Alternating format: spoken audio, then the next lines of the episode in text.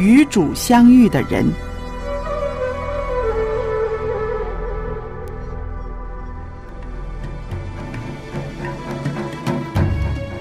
亚当、亚当、以诺、以诺、挪亚、挪亚、亚伯拉罕、亚伯拉罕、以撒、撒、雅各、雅各、约瑟、摩西、摩西、亚伦、约书亚约、书亚、底波拉、狄波拉基甸、殿、参孙、参孙、撒母耳、撒母耳、罗德、罗德、约拿丹、约拿丹大、卫、所罗门、所罗门西西加、西西加、约西亚、以利亚、以利亚以撒、哈拿、以斯帖、拿俄米拿俄米、路德、拉合、利百加、保罗、彼得、雅各、约翰、玛利亚、雅鲁、马丁路德、约翰胡斯、约翰卫斯理。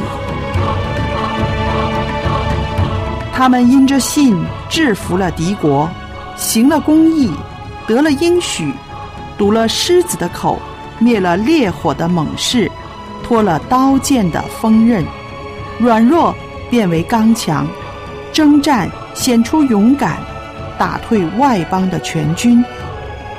他们都是与主相遇的人，是上帝让他们的生命有所改变。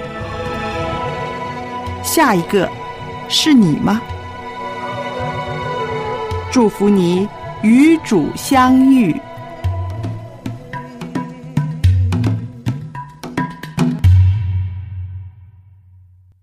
与主相遇，意味着与生命的主人相遇；与主相遇，意味着与上帝创造天地宇宙的大能相遇；与主相遇，就意味着我们的生命在创造主手里再经历创造。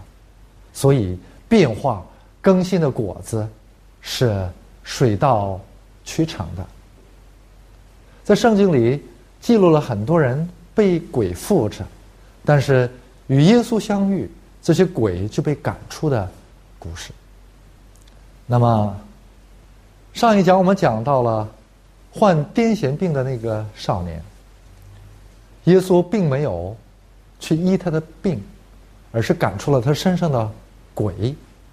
那么上一节我们也对鬼有了一个正确的认识。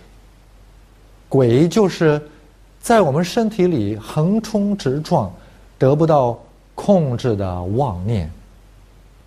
那么病，自然就是在这个横冲直撞的、得不到控制的妄念的驱使下，变得也横冲直撞、得不到驾驭的能量，带给我们的脏腑、器官乃至细胞的病变、扭曲。所以癫痫病就是脑神经元的异常的放电，导致脑功能的暂时的瘫痪。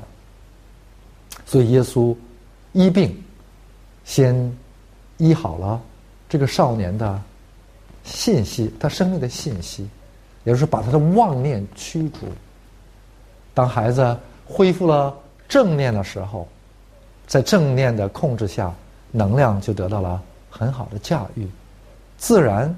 物质的层面，在能量好的能量的驾驭下，就会相安无事。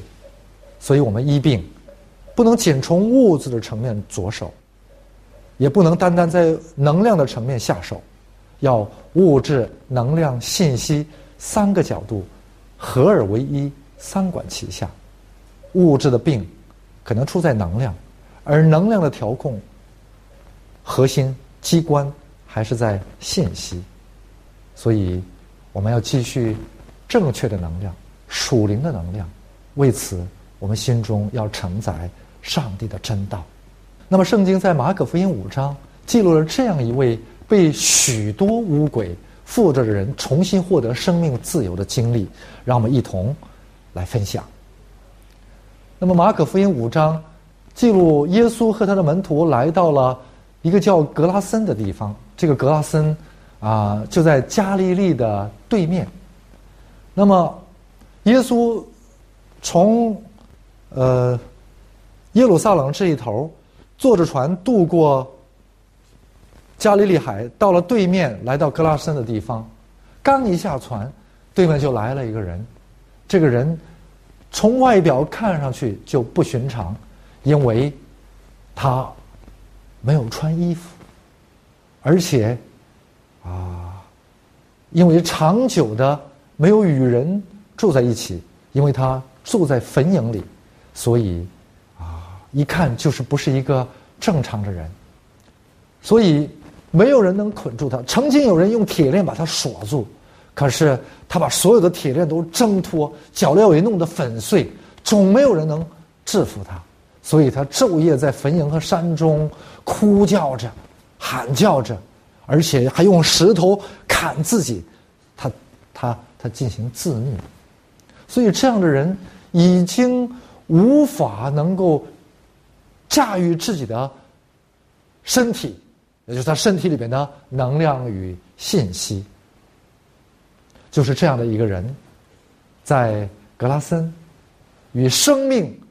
信息与能量的主人相遇，他远远的看到耶稣，所以他急忙跑过去就拜耶稣。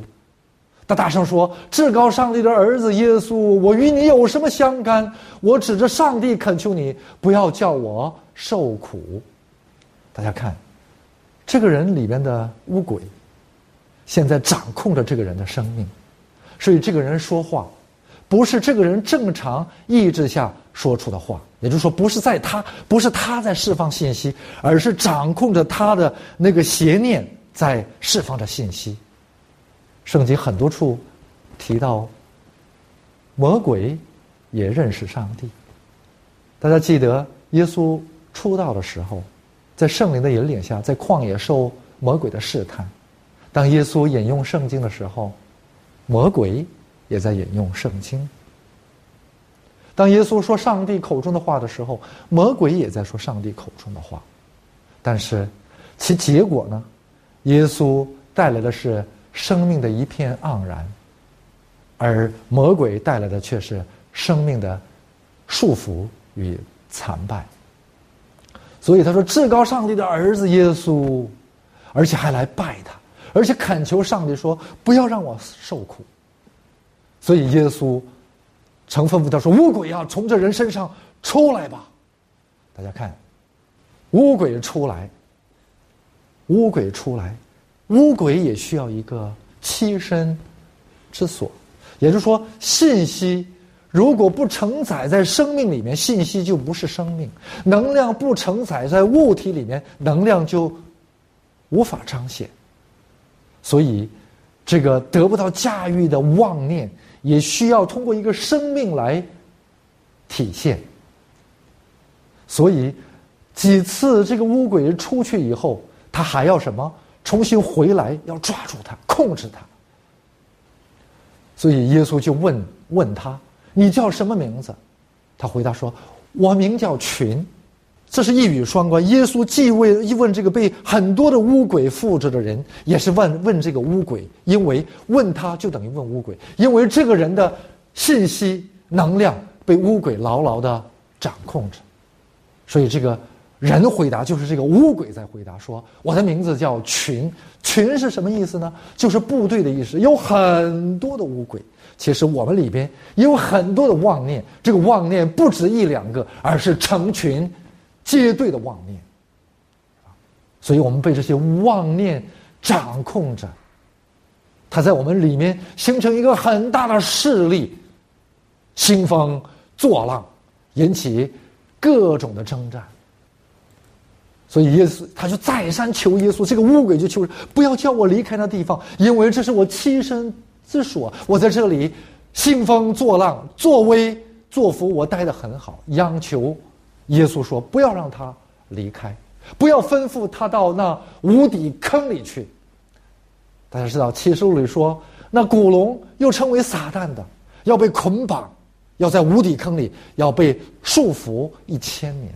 这无底坑就是深渊，没有生命的深渊，连魔鬼、连魔鬼都没有寄身之处的，没有生命的地方。所以。正好在那里有一个猪倌在放着一大群猪，可能是好多家的猪都交给猪倌让他一同去共同牧养。我们叫最近网上我们实行叫团购，大家一起来购买。我想这叫团放，是吧？把猪都放到猪倌那里，让他去放。这个猪倌可不得了，在他手下有两千多头的猪在那里吃屎，所以魔鬼就央求说：“不要让，不要把我们打发到那没有生命、无法无法寄生的无无底坑那里去。莫不如把我们就赶到那个猪里面，猪也是生命。也就是说，在这里我们得到了一个信息。”那就是乌鬼也要在生命里寄生，要在生命里寄生，所以耶稣就准了他们。那么，耶稣在讲到乌鬼的时候，在马太福音十二章四十三节到四十五节讲了这样一个比喻，说乌鬼离了人身，就在无水之地过来过去。大家知道无水之地是什么？就是没有生命的不毛之地。那无底坑就是无水之地，所以他寻找安歇之处却寻不着。大家看，乌鬼也需要安歇，何况人呢？所以没有安歇的人，连乌鬼都不如，是吧？我们为了利益，为了那一点赢取小利，我们甚至放弃了休息，没有心灵的平安和慰藉。而真正得到了我们想得到的那些物质以后，随之而来的是更大的失落与惆怅。就这样，恶循环加恶循环，我们就跌入万劫不复的深渊里面。我的救赎到底在哪里？所以耶稣于是说：“我们回去，回到我们原来栖身之所去。”回来一看，屋里打扫干净了，空闲着，而且还装饰好了，比以前我的环境还要舒适，还要好。于是带着比自己更恶的七个鬼住到那里，那人幕后的情形比先前更不好了。这邪恶的时代也是如此。大家看，乌鬼也需要一个栖身之所，乌鬼也需要安息。那么乌鬼栖身安歇之处就是生命，乌鬼这个妄念，这些邪念也通过生命生命体来彰显。那么，现今这个时代，就是邪念妄念横行的时代。人们在利欲的驱使下，里面承载着都是一些恶念。如果我们清空了自己，而且靠着基督的宝血将自己洗净。如果我们还空着，说不定哪一天邪念就会重新乘虚而入。我们为了将圣灵承载在我们生命里面，也就是说将上帝的道重新装载在我们生命里面，我们的心不能不空，我们的念不能不虚。但是虚空我们的意念。清空我们的自我以后，我们心还不能不实，要用真理装天我们的生命，让真道装填上帝的能力、能量、信息装填在我们生命里面。不实不行，心不实，邪念还要趁虚而入。所以耶稣准了他们，乌鬼就出来，从人身上出来，从一个。歇脚处转到了另外一个歇脚处里，这个时候，那群猪就纷纷的跳下山崖里，跳进了海里，死了。猪的数目大概有两千。有人说，这些猪都跳进了加利利加利利湖海里。加利利海其实是一个湖，所以路加福音记录的是投在湖里淹死了。而马可福音记录是投在海里淹死了，其实是一样的，因为加利利既称海也称湖，数量有两千之多。我们粗略的算一下，如果一头猪拿到市场上去，按照现在的行情能卖一千块钱的话，两千头猪市值多少啊？是的，不下二十万。今天这个数目也是一个不小的数目，那在当时更是一笔可观的数目。而那些因为猪跳进海里淹死而损失了利益的人，自然会对耶稣的作为感到不满和愤慨。甚至有些人可能要让耶稣来赔偿他们的损失，但是大家看，很多的时候我们也是一样。甚至在教会里，我们也在计算我们自己的利益，而从来不计算这点利益的损失。如果能救一条生命的话，这是多么大的盈利，多么大的生意！如果我们在教会里还在计算着我们的利益的得失，还在计算着我们的那个小算盘的话，那么耶稣的一些作为，可能就不不符合我们的心意。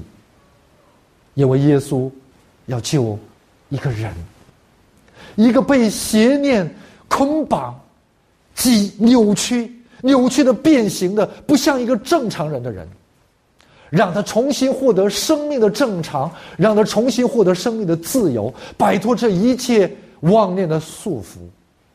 有人说，有人说，那两千个猪也是生命啊，是，但是岂能比过？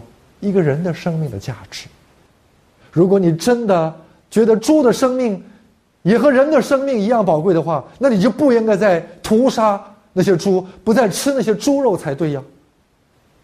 我们把猪可以当做食物去吃，但从来不把人当成食物去吃。所以，我在我们的生命价值观里，还是要把人的生命抬举起来，高过那些牲畜的生命。所以，大家看，在这里。我们看到耶稣的慈悲，就是那些污鬼的要求，耶稣也不会一味的拒绝，耶稣也不会一味的拒绝。所以放猪的跑了，因为他没法向那些把猪交给他的那些人交代。然后他回去到城里说：“是那个耶稣行了这样的事情，让大家受亏了。”众人就来来看是什么事。他们来看的目的不是来看这个人身上发生了怎样的奇迹，而是首先的关心是他们的猪发生了什么事情。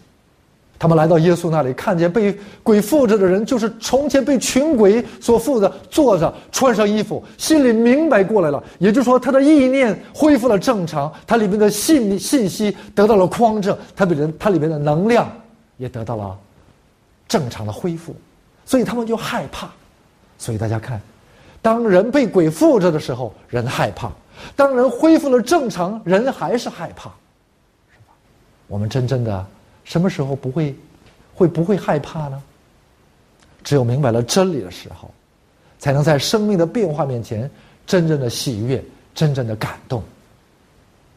所以，一个人神智回来了，心里就明白了，所以生命就回到了正常的状态上。这是一件多么令人喜悦的事情！如果这个人有家眷的话，他的家眷该多么的喜悦！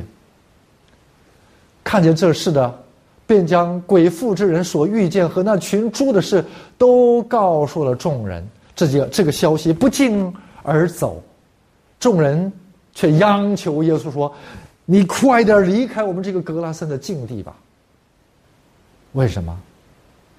因为。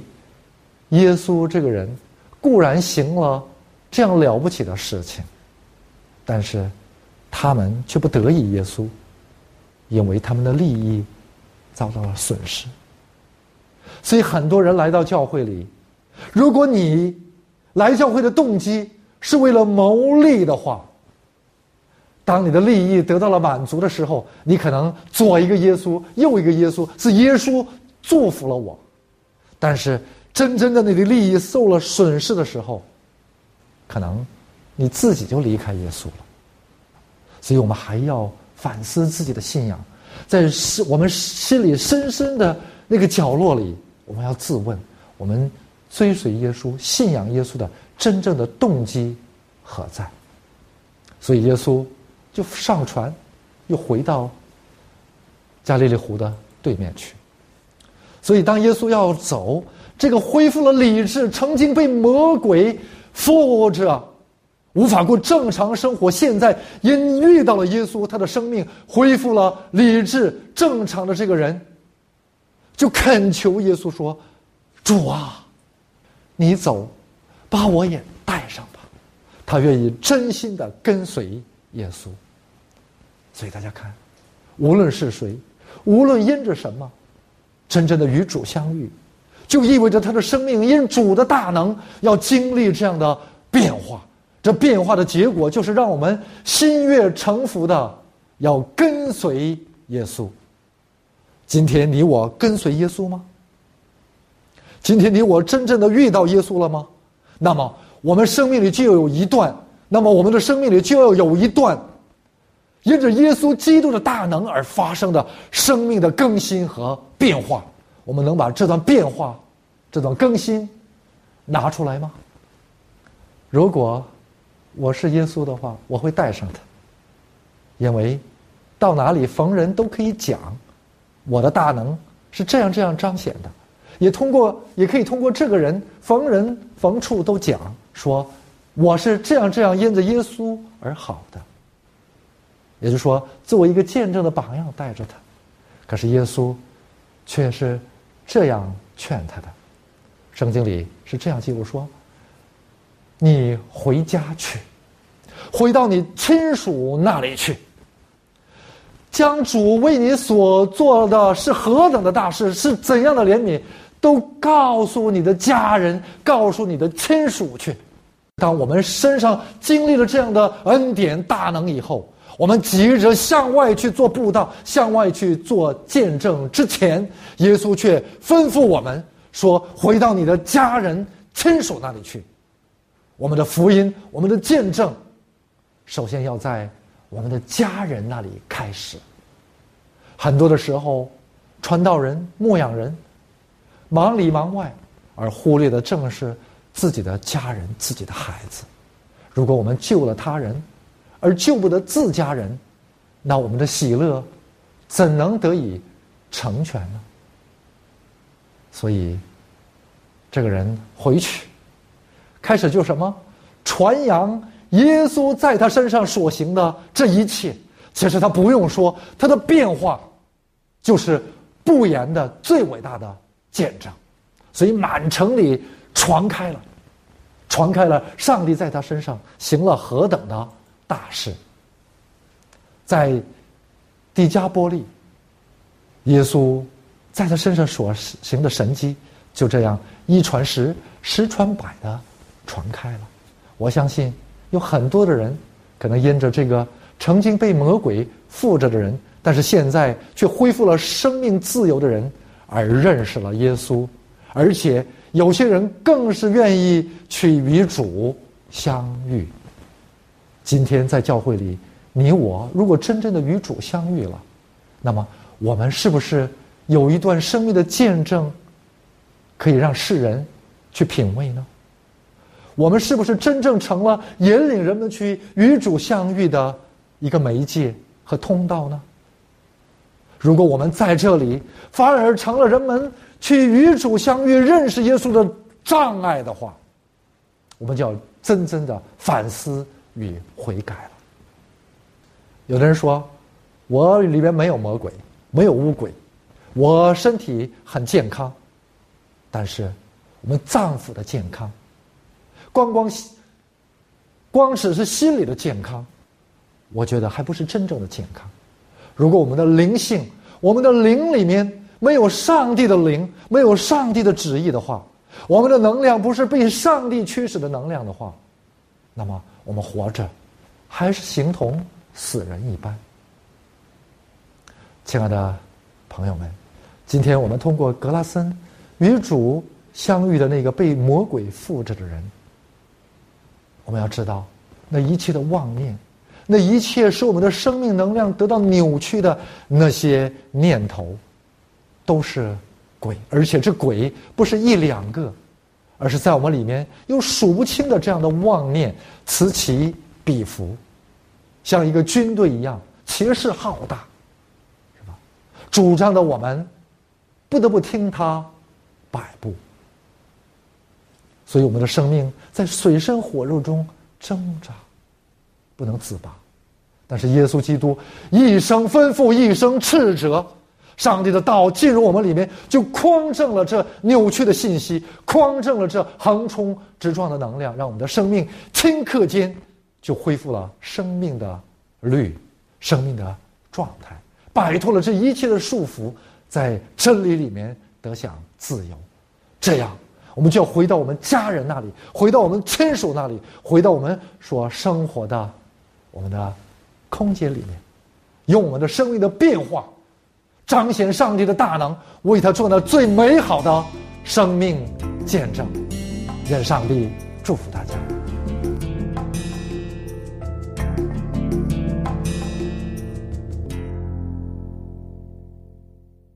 收音机旁边的朋友们，今天我们都很感谢大有牧师在《与主相遇的人》这个节目里边跟我们分享了。这一段美好的信息，盼望这个信息也感动您的心，让您更爱主。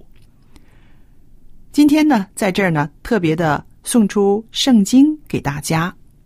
我们很盼望听众朋友借着阅读圣经，看到您的主耶稣，学习他的话语，体贴主的心意。主耶稣被记载在圣经里面。我们希望您阅读圣经，所以愿意呢，免费的把圣经送给朋友们。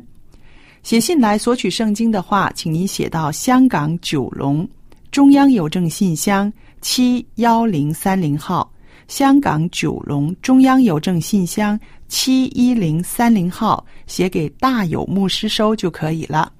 大是大小的大，有是有福气的有。还有一个电子信箱的地址是大有的汉语拼音的拼写大有 at v o h c 点 c n v o h c 点 c n，牧师就会收到了。好，今天的节目就播讲到这儿，谢谢您的收听，愿上帝赐福与您。